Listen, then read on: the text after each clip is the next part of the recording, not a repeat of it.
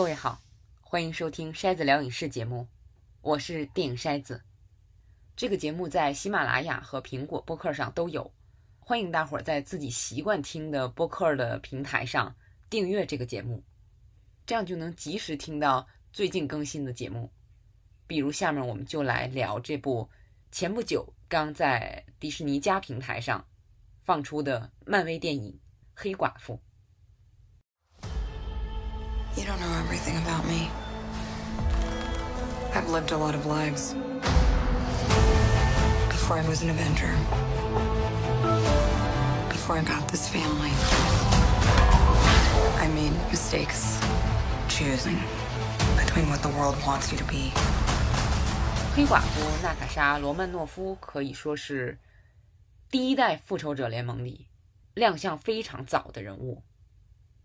他最初是在2010年的《钢铁侠2》里出现。你想，第一部美国队长还是2011年的事儿了，你说他有多早？可直到后来亮相的英雄们，像蚁人、蜘蛛侠。都各自推出两部电影了，这才有了黑寡妇的单人电影。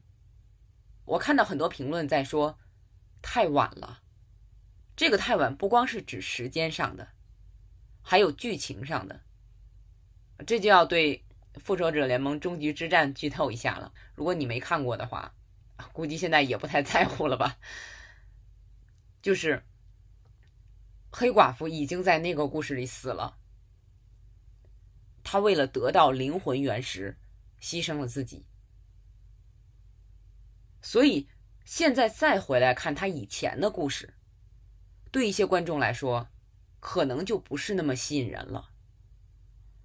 不过对我来说是个例外。这部《黑寡妇》看到结尾的时候，我已经忘了娜塔莎在终局之战里已经死了，我还想这墓碑是谁的，然后一下想起来了。我很惭愧，我还是去影院看了两遍《终局之战》的人，可能是算记性不太好的啊。可是我觉得这还是在一定程度上证明了《终局之战》对黑寡妇的死表现的太无足轻重了，跟钢铁侠的死一比，简直是轻如鸿毛，连正式的葬礼都没有，而且在。想要获得灵魂原石的时候，实际上剧本是在黑寡妇和鹰眼两个人之间选择。因为鹰眼有家庭，所以黑寡妇作为一个单身的人，把生的希望留给了对方。虽然这仅仅是两年多前的电影，可现在回头看，这种处理真的是俗气而且浅薄。不是说不能做出这样的选择，而是电影给出的这个选择的理由太偷懒，对生命缺乏足够的尊重。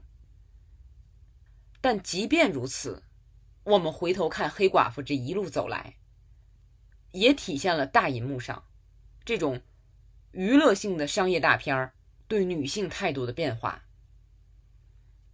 我们想，一开始她在《钢铁侠二》里边。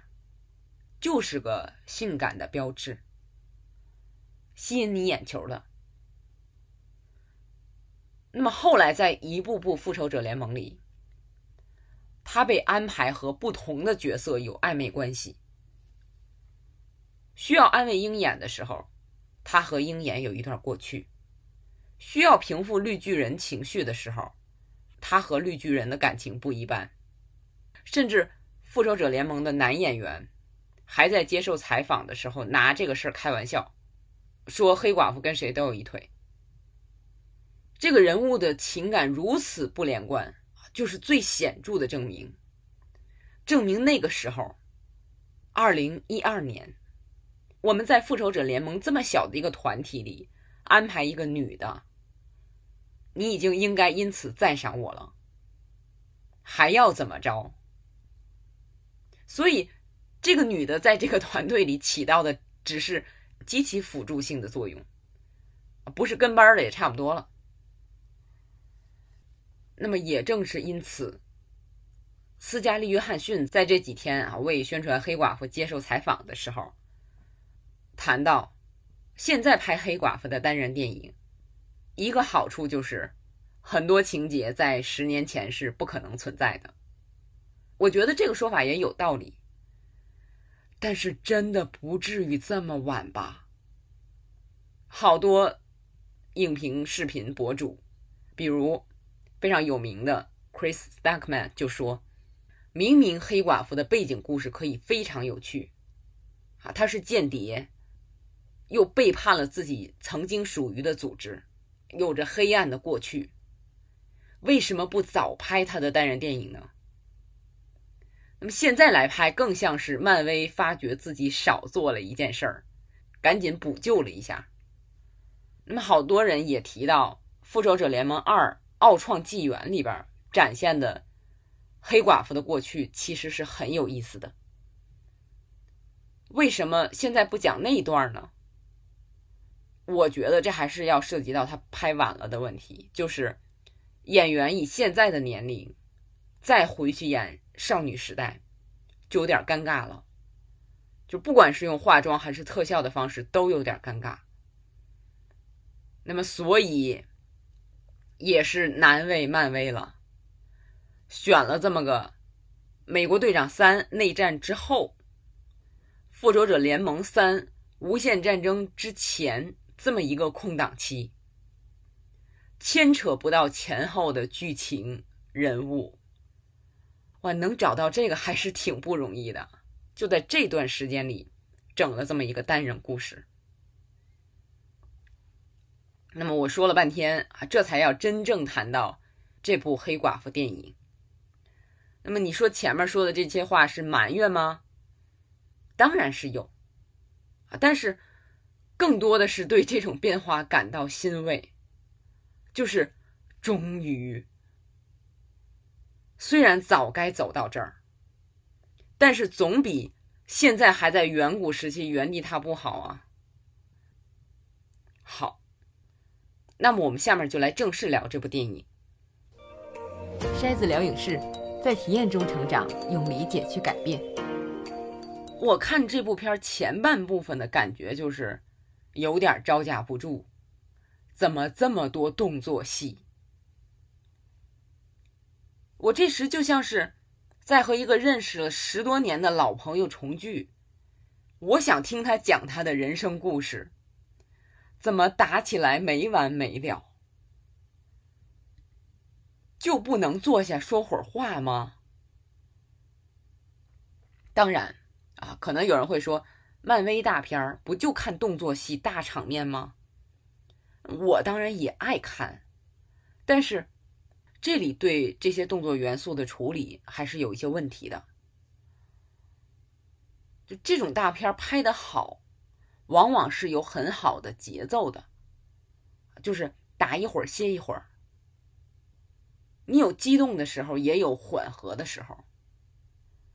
可是这部片儿前面很长一段时间都是着急的从一场动作戏冲向另一场动作戏，而且本来前面娜塔莎和叶琳娜都是小孩子演的。到后面突然变成大人，就有一点情感脱节。结果这个钩还没完全搭上，就不停的大场面，看得我有一点不耐烦。再有就是这个片子里的动作戏，虽然说有一点新意，但并没有到让人惊艳的程度。两姐妹一开始重逢啊，在屋里打的那场挺好看。狭小空间啊，能够利用场地和场地里的物件啊，这种打斗我很喜欢。而且黑寡妇不是超级战士，她也不是神，她打起来很多时候让人觉得真是非常的疼，所以也显得很真实。不过也就仅此而已，就不像当初黑豹出来。那种明显的像豹一样的那种打斗姿势，让我觉得特别惊艳，也没有好到像夜魔侠里那种，就是他的打斗和光影结合的那种充满美感，这部片谈不上。而且姐妹两个人见面就打，这个让人觉得很奇怪，就不能把话说清楚吗？干嘛来的呢？这就涉及到这个片子的一个很重要的结构问题，就是开场很久，才让观众真正明白他们要干什么。就是对动机的交代。这个片子里主角真正要干什么，出现在第四十到五十分钟。那之前他做的事儿，如果有明确动机的话也好，但是并没有。而且大反派是在临近结束时才出现的，这就导致前面目标不明确，甚至后边都不是很能恨起来。我刚见这个人，他是谁呀？就是没有做好很好的情感铺垫。那么 YouTube 上有的影评人翻了《黑寡妇》的导演和编剧的简历，都没有什么亮眼的作品。更重要的是，作品很少。当然，不排除有在这种背景下啊技艺很精湛的创作者。但是这个片子出了这种结构性的问题，还有就是让你在这么闹腾的状况下，还能隐约感到。故事有漏洞，我觉得这不能不说是创作者本领不过硬造成的问题。那么相比之下，我很喜欢这个片子里并不多的文戏，尤其是家人重聚那一段。我听到的一些评论，有的人不喜欢，觉得这个片子里的惊悚元素和喜剧元素相互穿插，不连贯，有点乱。我倒没觉得，我甚至都不觉得这个家庭的这些情节是喜剧元素。我觉得就是很真实，好多家庭都是这样的，就跟辛普森一家有点像。父亲就是这么愚蠢而且自大，多亏了这个坚强又有智慧的母亲，还一直撑着这个家。那么演这一对夫妇的啊，大卫哈伯和雷切尔瑞兹。都是很好的演员，很棒的完成了在这个片子里的任务。我一直觉得雷切尔·瑞兹长相是最美最美的那种模板。用我朋友的话说，我一直喜欢浓眉大眼的啊，男女演员都是。那么说到家庭，还有一个事儿让我觉得很有意思，因为前不久《速度与激情》刚刚上映，不止一位影评人。对比了这两部片儿对家庭关系的展现，好像是播客节目《Film Spotting》说到啊，这个《速度与激情》系列那里边，文迪塞尔一直在说我们是家人。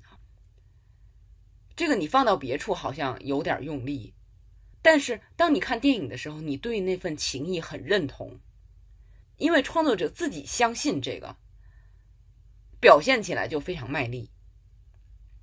那么《黑寡妇》里边对家人的关系摇摆不定，一会儿好一会儿不好，就让观众难以真正的投入。但是啊，BBC 的著名影评人马克·科莫德就说，《速度与激情》的剧情让人觉得太夸张了，所以他要用家人情感这个元素当锚。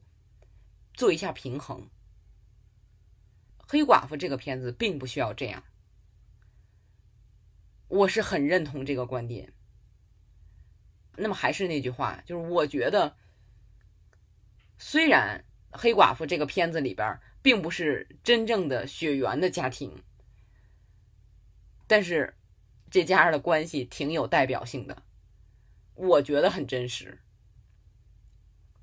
漫威这个世界虽然也很夸张，但是这么多年下来，我们已经完全吃这套了，不需要那么一个毛，或者说这个毛更适合黑寡妇这部片儿。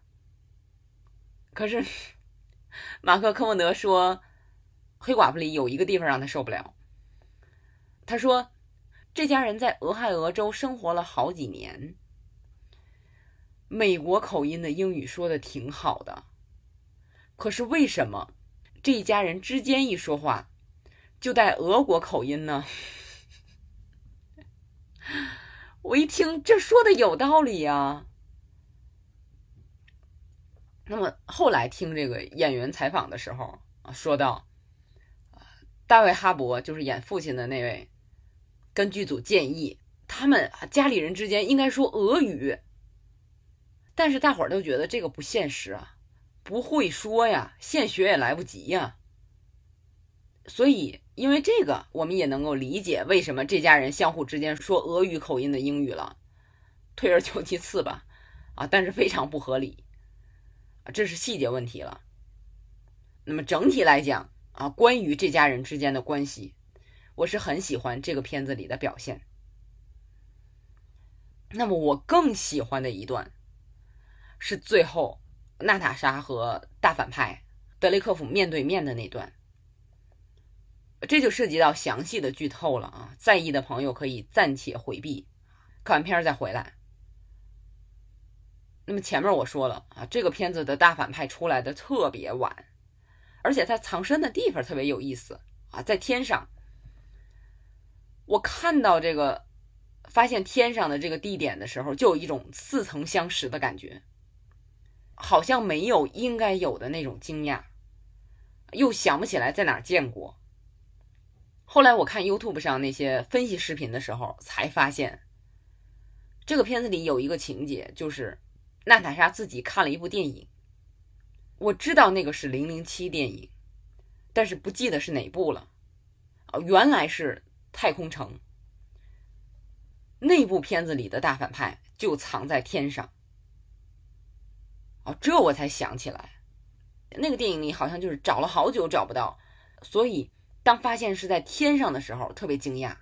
我记得是这种感觉。那么到了那个红房。Red Room，我们很快就看到了一群被洗脑的、行动整齐划一的黑寡妇。这些年轻女子向雷切尔·瑞兹演的那个算是科学家黑寡妇啊，表示了某种程度上的致敬。那么片子后面有一个转折啊，就是雷切尔·瑞兹这个黑寡妇其实是娜塔莎假扮的。然后娜塔莎在攻击大反派德雷克夫的时候，他发现自己没有办法攻击他。那么，好像德雷克夫身体周围有一种屏障，或者说有一种神奇的力量，就黑寡妇成员对他的任何攻击都碰不到他。这就已经非常像现实中很多。地位相对较低的女性和男性上级的关系了。那么接下来，全篇我最喜欢的情节，就是德雷克夫打娜塔莎那段那肯定有朋友说了啊，他挨打你怎么还喜欢看呢？你没发现他一直是笑着的吗？是那种发自内心的。非常轻蔑的笑，这个时候他是占据上风的，因为那个男的，雷温斯顿饰演的德雷克夫，在这里的形象好像能代表很多很多油腻的中老年男子，他们的内心非常脆弱，这种轻蔑的笑是他们最怕的，而且。娜塔莎是被打倒了还要起来，被打倒了还要起来。看到这儿，我想到了《铁窗喋血》里的卢克，那是我最喜欢的保罗·纽曼的作品，一九六七年的电影。那里边就是卢克打不过对方，但是他被打倒了就起来，被打倒了就起来。旁边看热闹的人都说：“你别起来了，他还得打你。”但是卢克就是要爬起来，最后把打他的那个人给整心虚了。就这种韧性，很多时候是比粗暴的蛮力更有力量，也是更有自觉性的。那么后边，娜塔莎把自己鼻子里的神经撞断，使他解除了不能伤害德雷克夫的那个魔咒。这个寓意也很强的，就是女性要和男性真正平等，就一定要斩断很多过去学到的乱七八糟的东西。我知道这个很难，我身边的一些同龄人啊，我不知道别的年龄段的人也是这样，还是八零后的女性占多数。去见单位领导之前，心里哆嗦，要做半天心理准备工作。而且我最近见的这种人很多，这种特征非常非常强。最要命的是，我发现他们不打算和这样的自己告别，满足于就这样延续下去。好像这样的人真是大有人在。所以就有了黑寡妇电影里下面一幕：一群黑寡妇成为了德雷克夫的工具，他们围攻娜塔莎，围攻这个为了拯救他们而愿意牺牲自己的人。这让人想起 Me Too 相关的许多事件，对站出来的当事人攻击的最凶的，往往就是一些女性。这个时候，你觉得这个女性好孤独啊？哪怕有一个人站出来帮一下，形势就可能发生转变。那么，就像是娜塔莎被打的最惨的时候，叶琳娜出现了，一下扭转了局势。所以，虽然我前面说了这部片子有这样那样的问题，但是找到红房之后。这一连串情节真是太棒了，这就是这部电影有着女性制片人、女性导演和女性编剧的意义。至少在现阶段，我是担心男性创作团队是做不到这些的。那黑寡妇的故事将继续，而且是很快就将在电视剧《鹰眼》里继续了。Florence Pugh 就是演叶琳娜的这个女孩，真的是非常非常好的演员。我个人很喜欢这个女孩，而且听各种影评，无论是英国还是美国的影评人，对她都是一致的称赞。所以我觉得，至少是在表演这个环节上，对黑寡妇的未来可以完全放心。就是。不知道剧本要将叶琳娜塑造成一个什么样的人物。我们前面说了啊，由于之前缺乏计划，导致黑寡妇娜塔莎这个人物情感上是不够连贯的。所以，我们现在看到的这个所谓的缘起故事，对人物的过去和性格的形成的挖掘，也远远谈不上深入。但是，斯嘉丽·约翰逊在接受采访的时候说出了娜塔莎的一个特点，我觉得特别好。他说，在这样一群相当自大的男性团队里，娜塔莎是最没有自负情节的那一个。当他做错了，他会承认自己错了，没那么多面子上的矫情。我觉得也正是因为。斯嘉丽的表演让娜塔莎这种特征显得尤其真诚。那么很多时候，你能感觉到他是在真的反省，在努力和自己的过去告别，在关心自己身边的人，在挽救自己的错误或者失误。我觉得这样的人才能不断成为更好的人。Thank you. Scott Johansson. At some point, we all have to choose between what the world wants you to be and who you are. I made my choice. I'm done running. 好，我们今天的电影就聊到这儿。如果你喜欢《筛子聊影视》这个节目，欢迎订阅。点赞或者评分，我是电影筛子，感谢大家，我们下期节目再见。